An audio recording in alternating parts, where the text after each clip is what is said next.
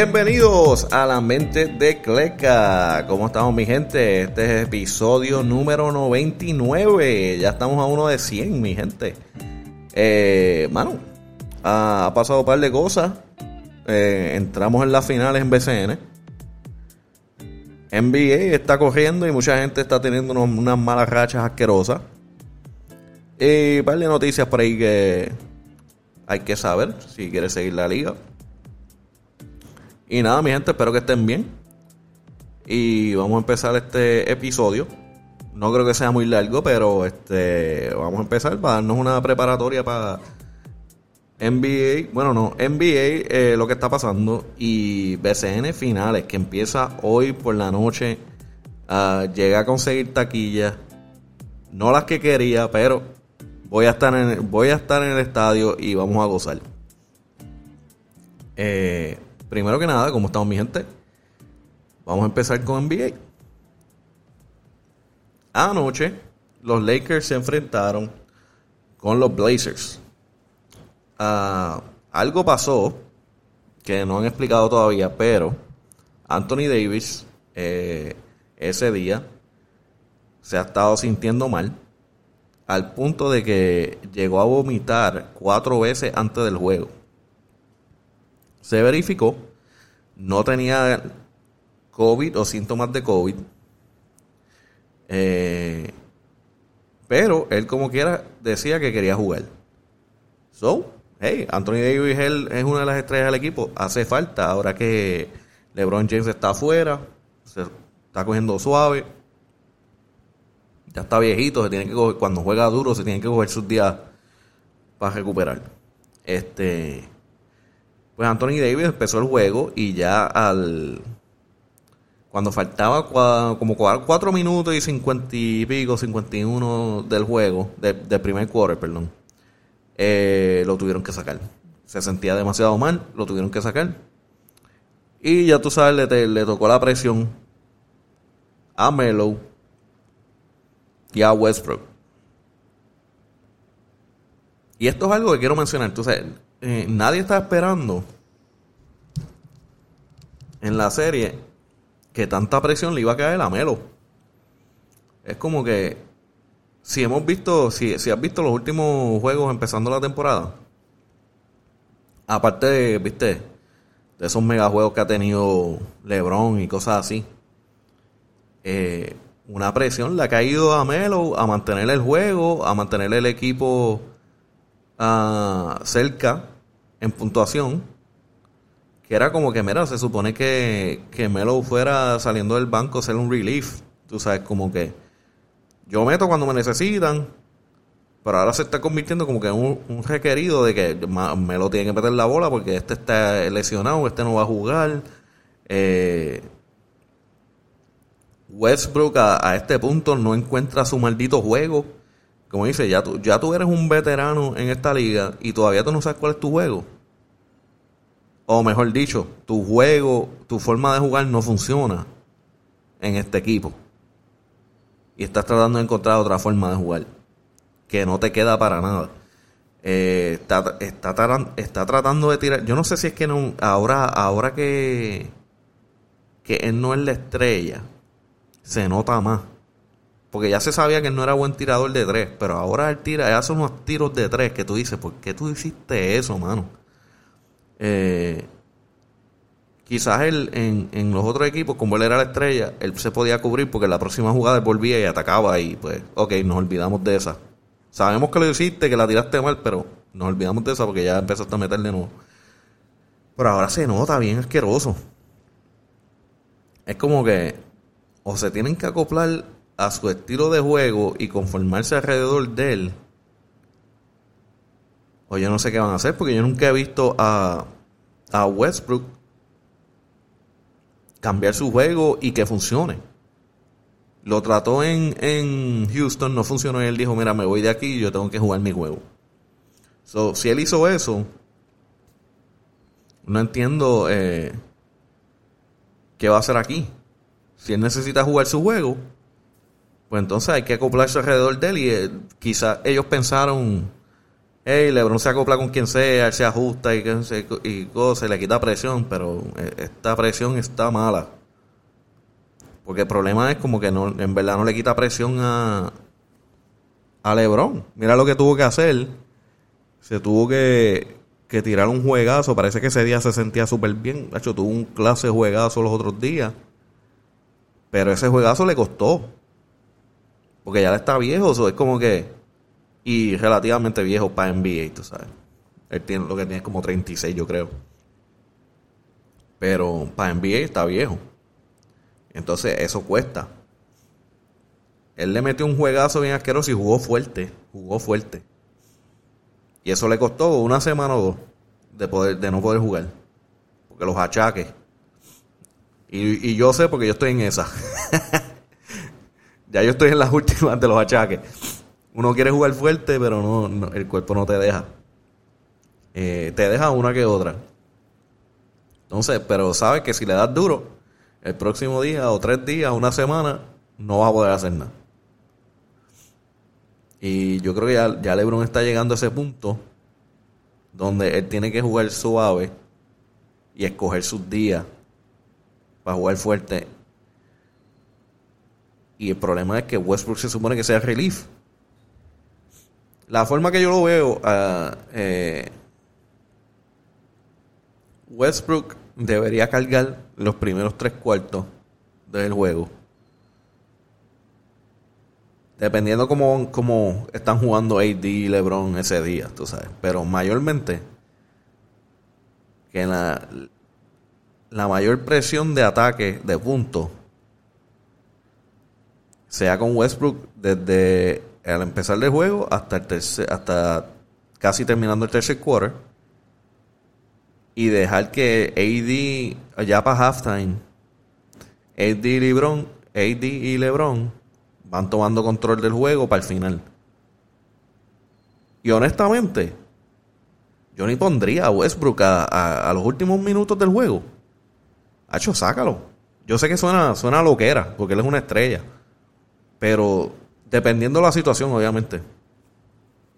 Porque si tú necesitas a alguien que, que ataque la pintura, pues tú dejas a Westbrook. Pero si, si al final del juego eh, se necesita un poquito más de tiros de, de, lejos. Eh, hacer un poquito más de, de, planning con la bola, de no, de no, de no tener turnovers, eh, controlar el balón, el tiempo. son cosas que Westbrook no es bueno haciendo. Él es bueno atacando rápido, boom, full speed, boom, boom, boom, boom. Cuando te empieza a tirar de tres, de vez en cuando te metes una que otra, pero no puedes confiar mucho en un tiro detrás de él. Eh, y, yo creo que eh, Lakers tienen especialistas para eso ya. Ellos tienen especialistas que tiran de tres para eso. Ellos no necesitan Westbrook tirando de tres. Que tuvo un juego los otros días que le parece que para darle confianza le dieron el último tiro y él un una de tres que eso fue una clase pastelillo que no llegó a ningún lado. Eh, pero en mi, en mi forma de pensar, cuando se necesitan esos tipos de especialistas o control de la bola al final del juego, tú tienes que sacarlo. Ahí tienen que tener una conversación de que dice, mira, este, los tres quarters son tuyos. Ya para el final, el cuarto quarter, dependiendo de la situación, vamos a tomar el control y quizás te vamos a sacar del juego porque, yo no sé, él tiene que aceptarlo. Yo sé que duele, pero podemos seguir como estamos y, en algún, algún día mejorarán las cosas. Pero yo no he visto ningún cambio desde hace años hasta ahora. Cuando la presión cae en el cuarto quarter, los últimos minutos, empieza a tener turnovers porque trata de atacar a lo loco. Y parece que de los nervios porque no es que no tenga talento, el tipo tiene un talento exagerado, pero parece que de los nervios bota la bola. Y después en los tiros, parece que se le mete, la presión se le mete en la cabeza y no las mete. Pero de que, de que el tipo tiene talento para meterle el balón, de seguro, de seguro en práctica, él las mete todas de tres. Pero hay algo mental que cuando la presión le da en los últimos minutos, se pone nervioso y empieza a botar la bola y no mete, la, no mete el balón. Al menos que sea un ataque al canasto o una yompita leve. Son, no sé, esos problemas para el coach de los Lakers y los Lakers. Yo estoy aquí hablando peste. este. Pero nada, eh, ahí están, este, en ese juego, que by the way no lo mencioné, me fui en un viaje hablando. Eh, los Blazers ganaron 109 a 90. Eh, Westbrook se fue con 8.9 rebotes y 6 asistencias. Con tú y eso, casi te, casi te hacen un double-double, triple-double, casi. El tipo es un, un triple-double machine. Pero, nada, eso, eso, esos stats son para nada más. Con tú que fueron, ese juego era para él para él romper ahí y meter 20 y pico punto 30. ¿Y por qué lo digo? Porque, porque AD se fue, LeBron no estaba jugando y AD se fue a, a, mitad del primer quarter. Ese juego era de él. Ese juego era para él controlarlo. Y entonces Melo y todo el mundo vaqueándolo. Y pues, eso, eso es lo que pasa. Están tan malitos, tan malitos. Eh, anyway, en fin, el viaje. Eh, vámonos adelante con Nueva York, ¿verdad? So, el que va a ser el nuevo gobernador eh, de, de, Nueva York, eh, que ahora se llama, obviamente, el mayor, mayor elect, Eric Adams. Eric Adams le están poniendo la presión para que cambie las reglas sobre COVID para que Kyrie Irving pueda jugar. Y le están poniendo la presión como si le tocara a él bregar con la NBA y hacerlo fácil para Kyrie. Eh, hubo una entrevista y esto fue lo que él tuvo que decir. Y lo, él lo dijo en inglés, lo voy a decir en inglés. Él dice, New York City is not going to change their rule. Adams said uh, in an interview on CNN. And again, it is up to the NBA and Kyrie to come up to a full understanding of how to keep him on the nets and to continue to look at all our athletes that are coming here. Again, I think the NBA and Kyrie are going to come to a conclusion on this. So, ¿qué podemos tomar de esto que él dijo? Él básicamente dijo, mira, este, como dice, Nueva York no va a cambiar sus reglas. Esto le toca a la NBA y a Kyrie a, llegar a un acuerdo de cómo ellos lo van a mantener en los Nets. Y mirar cómo los atletas de la NBA van a llegar aquí a jugar. Eh, cuando digo aquí, Nueva York. Y entonces le tiró la presión y básicamente diciendo, yo estoy seguro que, la NBA y Kyrie van a llegar a una conclusión sobre esto. Que básicamente dice, mira, no me metan a mí. Yo no tengo nada que ver con esto. Mi, mi póliza y mi regla es para la ciudad. La NBA, que ellos breguen lo de ellos. Eso de Kyrie, eso le toca al equipo, al NBA y mis reglas se quedan como están por la ciudad. So, básicamente, Kyrie, te jodiste. Kyrie, eh, yo no sé, mira, yo no, mi, mi standing en la vacuna, lo que puedo decir es que yo estoy vacunado.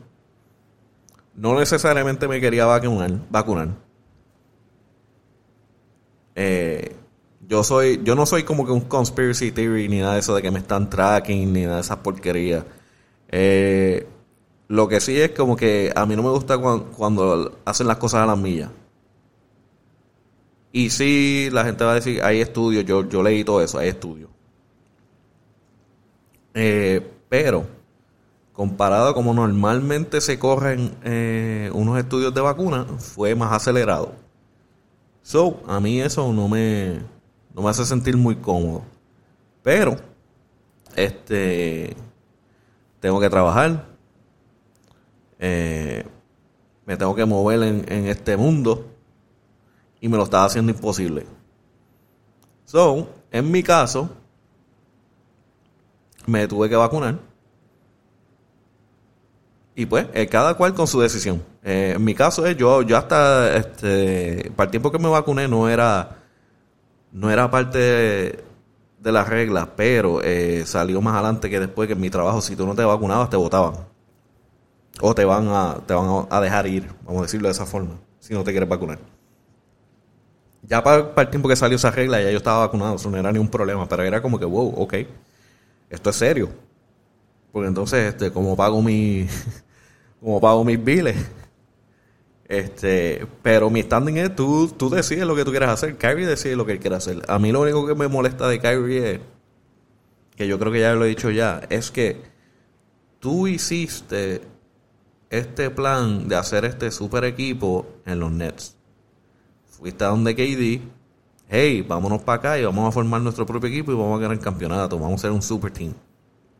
KD dijo, dale.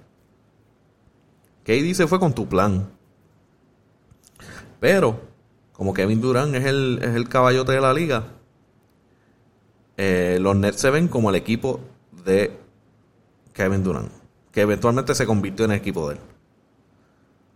¿Por qué?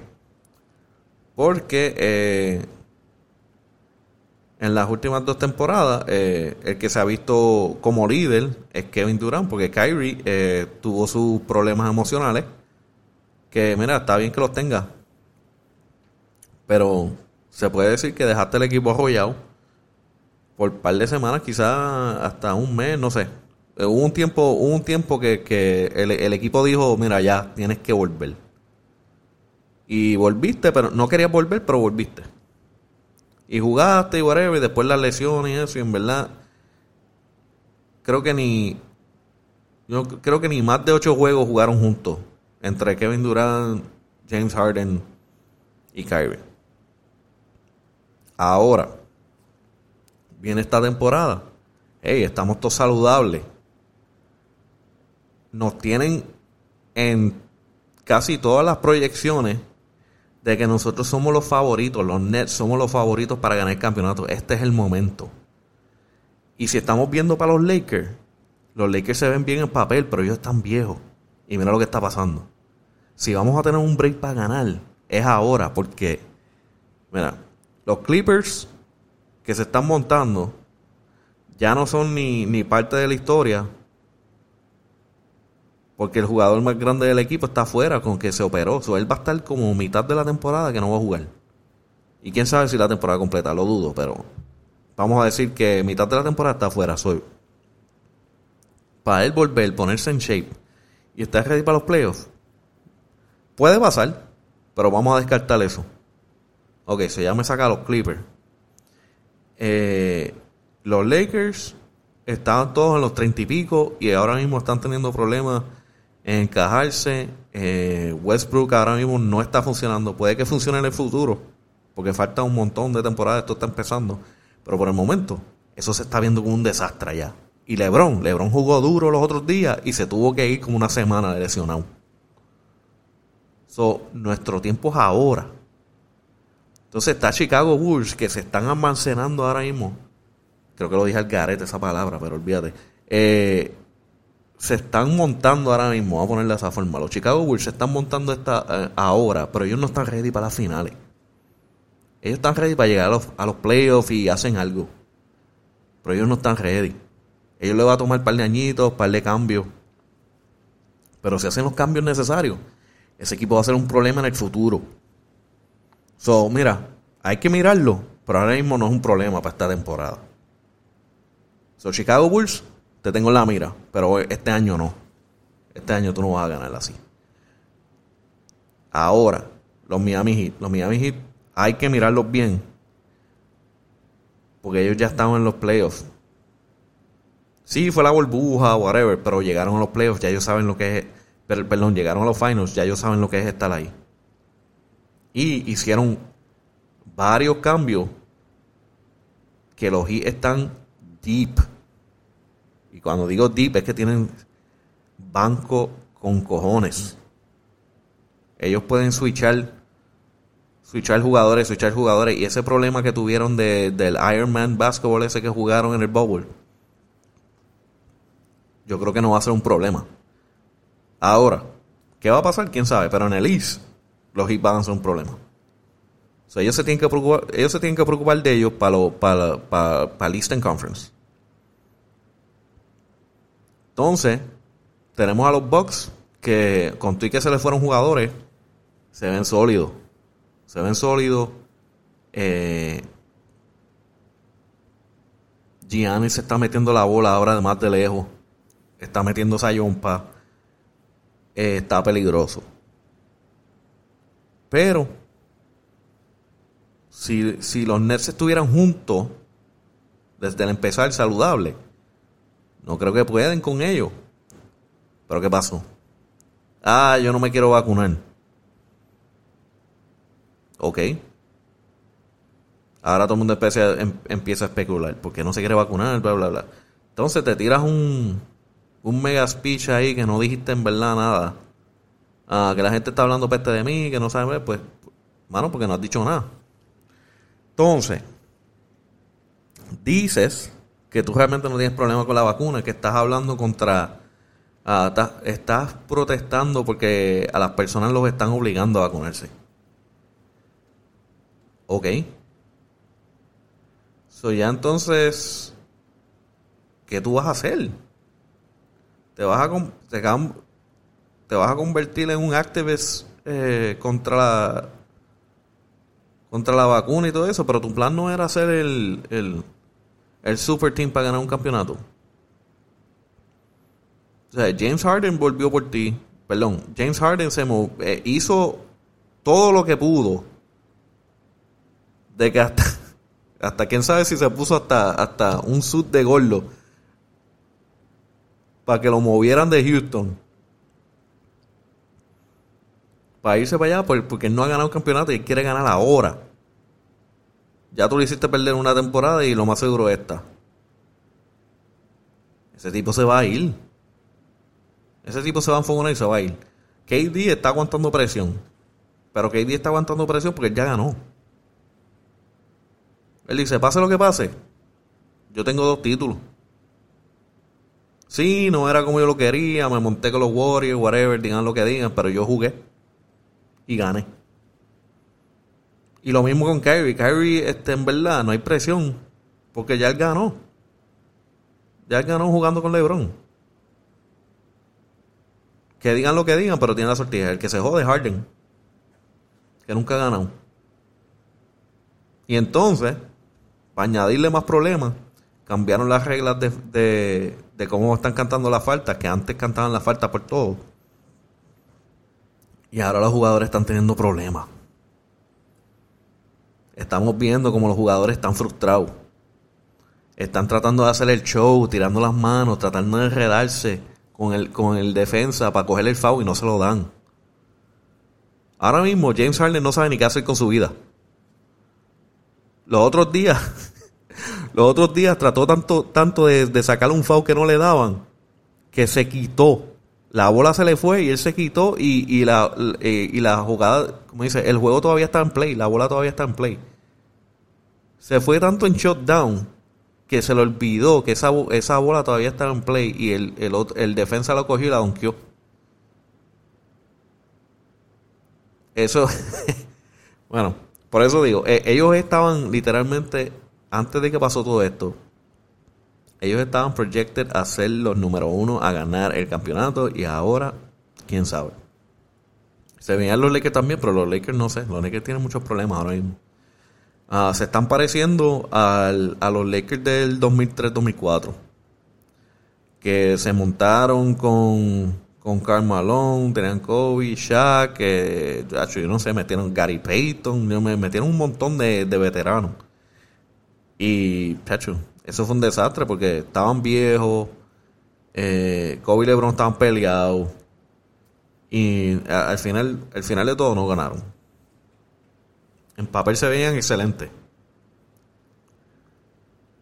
Anyway, seguimos con la drama. Ben Simmons Ben Simmons sigue que no quiere jugar. Dice, no estoy mental. Yo creo que ya yo lo dije antes, pero dice, no estoy mentalmente preparado para jugar. No, no quiero. Estoy afectado mentalmente. So, eh, el equipo dijo, ok, eh, pues vamos a continuar con, con las multas porque no estás cumpliendo con tu contrato. Y a él se le da 360 mil por juego. Aparte de la, yo, creo que le pueden tirar multas por, por no ir a prácticas y cosas así. Y eh, cuando dijo que no iba a jugar contra, si no me equivoco, fue Detroit los otros días, el jueves. Uh, ya, le dieron una multa, 300, 360 mil dólares de multa. Y se dice que el equipo seguirá con la multa si él no quiere jugar y no sigue los protocolos, porque aparentemente creo que tienen, le tienen como que unos eh, psicólogos o algo así que él se supone que vea para counseling y todas estas cosas y creo que no está yendo. Eso no sé, eso es como que por encimita, no estoy seguro, no está confirmado. Pero mencionaron algo así en una de las entrevistas de como que después que él siga el protocolo, pues está bien, pero de no seguir los protocolos y no jugar, se le va a seguir, se le va a seguir multando. Y entiendo que eso no lo está haciendo. Pero eso yo hablando peste aquí, no tengo confirmación. Y ahí lo dejo, en verdad. Ese Ben Simmons drama no se va a acabar hasta que el equipo diga, mira, vamos a hacer un trade que se joda. Vamos a coger o varios jugadores o varios picks porque no creo que me van a dar uno por uno. O por lo menos varios buenos este, jugadores que sean este, eh, buenos para rellenar los boquetes que necesita el equipo. Sea un tirador, defensa, whatever. Eh, o esta sería, en verdad esta sería mala, coger Pix. Yo en verdad no cogería Pix porque Pix no me ayuda ahora mismo. Si yo fuese a coger Pix, lo, cojo los Pix para hacerle un trade. Te doy, te doy estos Pix y tú me das un jugador. Eh, so, no sé. Ahí seguirá la drama. Yo entiendo que Ben Simmons eh, se va a ir a la quiebra, pero no va a jugar no va a jugar con los Sixers. Obviamente él, no quiere perder dinero, pero ya le está en un punto que no quiere jugar con el equipo y pues eh, el, equipo va a tener que tomar una decisión y decir, mira, siéntate y no sé, te damos mitad del dinero, pero lo demás no te lo vamos a pagar. O estás en breach of contract y no sé qué harán. ¿Qué van a hacer? ¿Se van a demandar? No sé. Eh, no sé. Yo en verdad, eh, la mejor solución que soquea para, para, los dueños del equipo, porque entonces es dándole lo que él quiere, es el, es el trade. Pero, pero en verdad, si tú estás, como dice, los Sixers están tratando de, de ser un equipo que compite para el campeonato. Tú no puedes tener esta drama un par de meses así. Empezando la ya empezó la temporada. Tú vas a seguir esta, esta basura de drama eso afecta a los jugadores, eso afecta al equipo. Y después, para colmo, no sabe si vamos a, vamos, a planear con Siemens o no vamos a planear con Siemens. Eh, lo van a cambiar, no lo van a cambiar. Que, que, o sea, eso es, un revolú. Tienen que salir de él. Y la gente de Philly ya está, ya está que lo odia.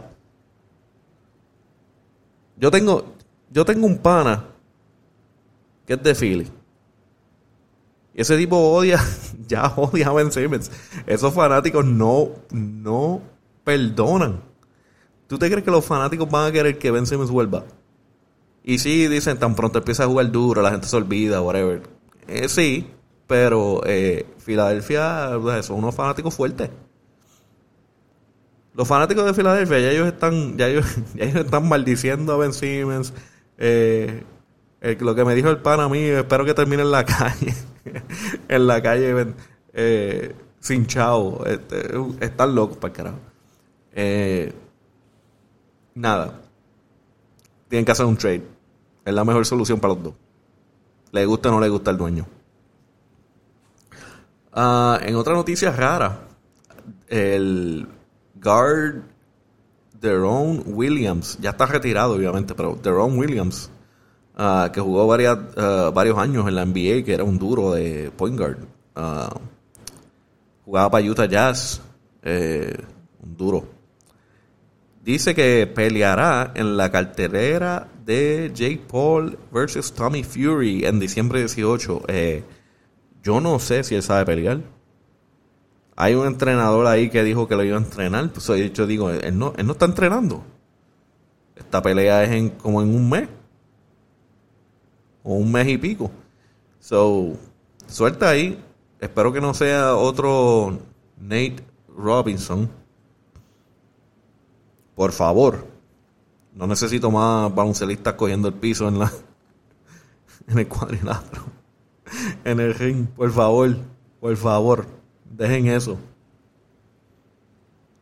Yo lo que digo es esto, los chavos tienen que estar bien buenos para tú meterte en el ring así a lo loco. Y no te voy a decir que no, yo me meto también. si me ofrecen esos chavos. Um, anyway, eso va a ser en diciembre 18. Y esa es la que hay. Y anoche, anoche hubieron varios juegos, obviamente. Y Luca, Luca Doncic de los Mavs, eh, aniquiló a los Celtics. Eh, saludos al pana fanático de los Celtics, eh, que ha tenido una mala racha. Y pues lo más seguro tuvo que ver este game winner anoche de los eh, contra los Celtics, los Mavericks. Eh, Luca terminó metiendo el game winner. Um, que los Mavs ganaron 104 a 107. Y obviamente estamos en audio, eso no van a poder escucharlo, pero les voy a poner el audio de la jugada. A setearla aquí. It's Luca against Josh Richardson. Left side of the floor. Luca's three. It's a ring. Boston again. Going to get down. Luca Magic on a center. Eso fue la jugada. Ahí está Luca Doncic matando. Y eso fue en casa, en, en Dallas. So, tremendo juegazo. Eh, bueno, bueno, bueno, bueno. Los Celtics se fueron backtripeados de Dallas. Y anyway, eso es lo que tengo mi gente hasta ahora. Um, los standings. Eh, los Warriors, mano, Warriors están sorprendiendo. Yo no sé, los Warriors, eh, no los mencioné como contenders, pero ahora mismo están 7 y 1. Ellos están número 1 en los standings. Eh, los Sixers están 8 y 2, con toda la drama. Están 8 y 2. Heat y Jazz están 7 y 2. Los Bulls 6-3 con los 20.000 de abajo. Eh, hay un par de equipos que están en 6 y 3. Eh, pero te voy a mencionar, está Bulls, Mavs y Nets 6 y 3, pero eso sigue por abajo en los standings. No los, no los voy a mencionar todo. Eh, pero sí. Y así como están los standings hasta ahora, y ahí lo dejo para NBA. Y vamos a movernos a lo que es BCN y ya estamos en la final. By the way, yo estaba en el último juego ah, de los Mets y Vaqueros. Ese juego estaba increíble. Ese sitio estaba. Eh, o sea, el Quijote Morales es pequeño como tal, eh, de estadio, comparado a otros estadios. Pero ese estadio estaba full. Estaba lleno full. Eh, la fanaticada estaba full power. Guaynabo contra Vaqueros. Eh, si no me equivoco, para los, para los Mets estaba el, que le dicen el, el Invader o Vader, eh, que tiene una, una mascarilla luchador, y estaba con la bandera de los Mets ahí gritando como un loco, bailando, con la panza encendida. Entonces, este, mala mía que yo no sepa quién es, este, hay, hay uno de los vaqueros que lo, lo he visto en varios juegos. Yo, quién sabe si va para todos los juegos. Él se viste completamente de azul él se viste completamente azul, una jersey de vaquero y empieza a bailar. Y a activar el, el corillo de los fans de, de vaqueros. él, estaba ahí también encendido, estaban los dos, el, el Vader y el, de los vaqueros, ahí tirándose. Este, la vibra estaba bien exagerada. Yo, yo sentía que los oídos se me iban a explotar cada vez que venía una jugada bien dura. Los fanáticos gritando en verdad a mí me encantó. eh, ver el BCN así, es como que wow. Eh, es increíble. Eh, pero nada, ese juego estuvo bien pegado. Y Guaynabo terminó eliminando a los vaqueros. El equipo que nadie esperaba que estuviera en la final. Yo no lo ponía, yo no ponía en final. Los brackets se jodieron. Los brackets de todo el mundo se jodieron. Eh, hay que decir que sí, los Mets, los Mets ahora con los cambios que han hecho y toda esa cosa, tienen, tienen un equipo que, que, va a dar problemas. Pero tú no esperabas que ellos estuvieran allí. Anyway, eh, lo llegaron a hacer. Y aquí este, hicieron varias entrevistas por en la semana y eso, y quería mencionar varias cosas. Eh, una de las entrevistas que le hicieron fue a Renaldo Bachman. Eh, y esto es lo que tuvo que decir. Eh, muchos nos pusieron abajo, nos patearon cuando estuvimos perdiendo, pero seguimos peleando, creyendo. Ahora está. Mala mía, mi gente. Esto tiene como que una come y un. Y un per. No sé. Eh, ok, se dice, pero seguimos peleando, creyendo. Ahora estamos en la parte final. Era todo lo que quería y aquí estamos. Ese es Renaldo Bachman sobre lo, lo, que dije, que nadie esperaba a los Mets ahí. Al, entre medio de temporada se pusieron heavy. Ok, tú dices, oh, ok, ellos van a competir, lo más seguro llegan a segunda ronda, whatever. Pero al final no van a llegar. Eso va a ser vaqueros y capitanes. Vaquero y capitán. Hasta yo estaba roncando esa mierda. Eh, pues, yo, yo lo que digo es que eh, perder a Ángel Rodríguez afectó demasiado. Eh, no tanto por anotaciones, sino un verdadero point guard que pueda controlar el balón en momentos críticos. Entiendo que fue un problema. Porque sí, estaba Javier Mojica, pero Javier Mojica más es un shooting guard. Y yo creo que ese dúo iba a ser un problema asqueroso. Y es fácil decirlo porque los dos son unos duros. Pero en momentos se vio cuando metían presión en la bola, bajándola, eh, que causó problemas. No voy a decir que fue el único problema. Pero voy a decir que fue parte del problema no tener un, un point guard puro para poder controlar el balón en ciertos momentos eh, para los vaqueros. Pero nada, ya estamos aquí. Las finales, yo voy hoy para el juego. Eh, yo creo que esto va a ser una experiencia increíble. Eh, obviamente no sé, no sé cómo sean los fanáticos de Guaynabo. Eh, porque si estamos hablando de capitanes y vaqueros, yo te, yo te voy a decir de seguro, los vaqueros van a estar ahí, en el petaca. Los vaqueros iban a estar ahí en el petaca. Los de Guaynabo no sé. Los de Guaynabo van a llegar dos o tres. Y vamos a ver si porque finales pues se pompean más y llegan. Y si te enfogonaste, te enfogonaste, pero es la que es la que ellos van si en Guaynabo. Esa, ahí sí van. Es el, el, el Quijote Morales va a estar lleno. Um, Anyway, esto va a estar, esto de seguro va a estar soldado porque cuando yo fui para comprar taquilla, eh, me puso en un wait line. Tuve que esperar ahí, este, me dice, estás en fila, eres posición 288 y cuando te toque vas a tener 10 minutos para comprar. Yo, diablo, en esa. Y yo, pues nada, me metí, este, no me daba ni para escoger ni me dio la opción. Me tiró rápido para general. Eh, no traté de chavar un poquito con, la computadora, pero dije, no, no, no, si, sí, si me muevo mucho, me va a sacar de posición y después ni las generales voy a poder coger. So, nada, terminé comprando las generales.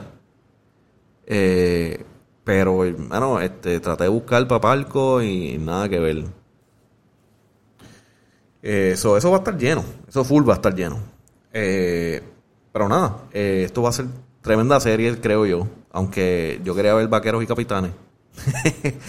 Pero los Mets tienen un, buen equipito ahora con el cambio que hicieron. Eh, que tienen a Dentman. A Rolón le está metiendo. Bishop. Eh, Brima. Brima es como que el, el poder del equipo, digo yo. Él es bien animado. Cada vez que mete, cada vez que mete a alguien, así, siempre está con el público ahí tirando puños y, y haciendo un show. Tratando de pompear a la gente. Pero nada, este, seguimos hablando de esto. Y se hablaron, sí, se hablaron, se hicieron ciertas entrevistas um, de los equipos. Y quiero poner unos cuantos aquí. Eh, esta es eh, Jonathan Hans, que es uno de los, de los, de los duros de, de, los Mets, que lamentablemente no podrá jugar esta serie uh, porque está lesionado. So, este. Aquí sale hablando en la entrevista que hicieron de la final. Eh, da un segundo, voy a setearlo. Y se lo pongo ahora. Este Jonathan Hans en la entrevista. It was pretty tough. Uh, I know a lot of people have seen it on TV or saw it on the internet. Uh, I, I, hurt my hamstring pretty bad. Um, it's not looking like I'm going to be able to play in this series, but I wish I could be out there with my guys. They already know that. Um, I wish I can play and battle against those guys over there. Those guys are winners. Those guys are veteran guys. Uh, to, to, know my age, I've actually played against Raymond and Pachi, Pachi before as a, as a player. So um, I'm just, it's tough for me, but I know these guys, they're going to fight and they don't give up. And and they're gonna they're gonna give it all. And uh, coach is ready, these guys are ready, and uh, I'm looking forward to to seeing these guys battle. Y ahí tenemos a Jonathan Hans diciendo que lamentablemente no podrá, no podrá jugar, que está, quisiera estar ahí en, esa final. Yo sé que sí, porque él es un veterano de BCN. Y estos son los momentos que tú quieres.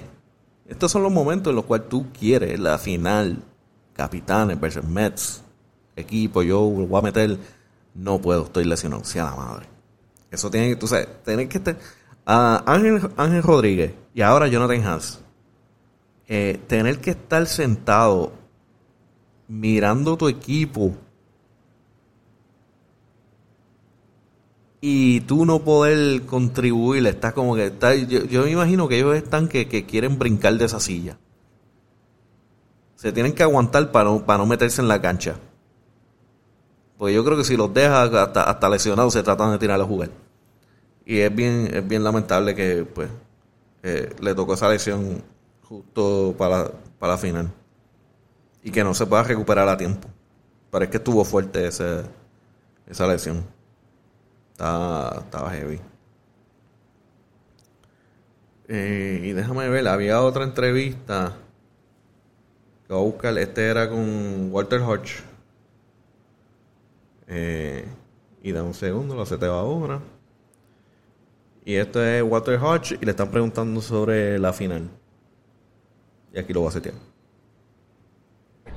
No, claro, nosotros estamos aquí por un propósito y el propósito es, ganar y, hacerlo seriamente. Creo que, que obviamente todo el mundo afuera pues dice, no, eh, es Arecibo en 5, Arecibo 4-0, pero al final del día, como dijo Pachi, como decimos nosotros, los nombres no juegan, los hombres juegan. So, tenemos que respetar a todo el mundo y si lo podemos hacer en 4 fuera eh, magnífico, si lo podemos hacer en 5, si lo podemos hacer en 6, si lo podemos hacer en 7, la, la, cuestión al final es ganar. So, tenemos que estar todo el mundo enfocado en, el mismo, en la misma meta y y, ajustar los ajustes que estamos haciendo ahora mismo, ejecutarlo, ¿sabes? O sea, si el dirigente dijo algo, eso es lo que tenemos que hacer y ya. Y tú sientes esa responsabilidad. claro, yo soy el coach en la cancha y obviamente creo, ¿sabes? Con, con mayor respeto a todos mis compañeros, pero creo que todo el mundo respeta la forma de que cómo yo hablo, cómo me, porque al final del día yo lo que quiero es ganar y quiero que todo el mundo sea parte de eso, ¿entiendes?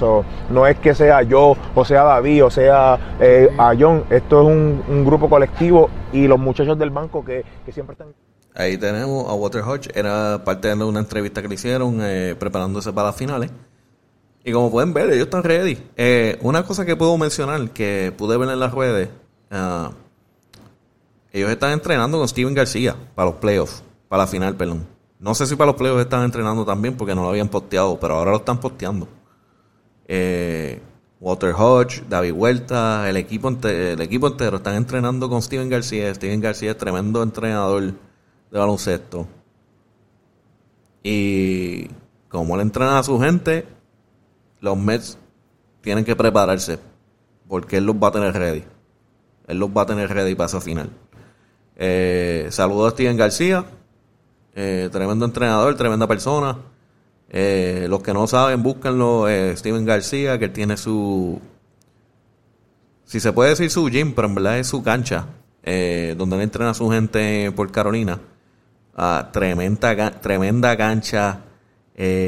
Ahora mismo tienen un, un- una tabloncillo mitad cancha, pero están a punto de terminar una full court. Y eso va a estar asqueroso. Esa, esa, e- ese local eh, es increíble.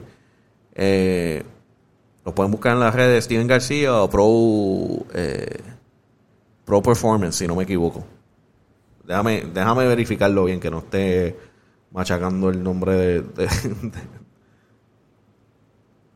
ah, Pro Bounce Basketball, perdón. Pro Bounce Basketball. Estaba machacando el nombre del hombre. De su... De su...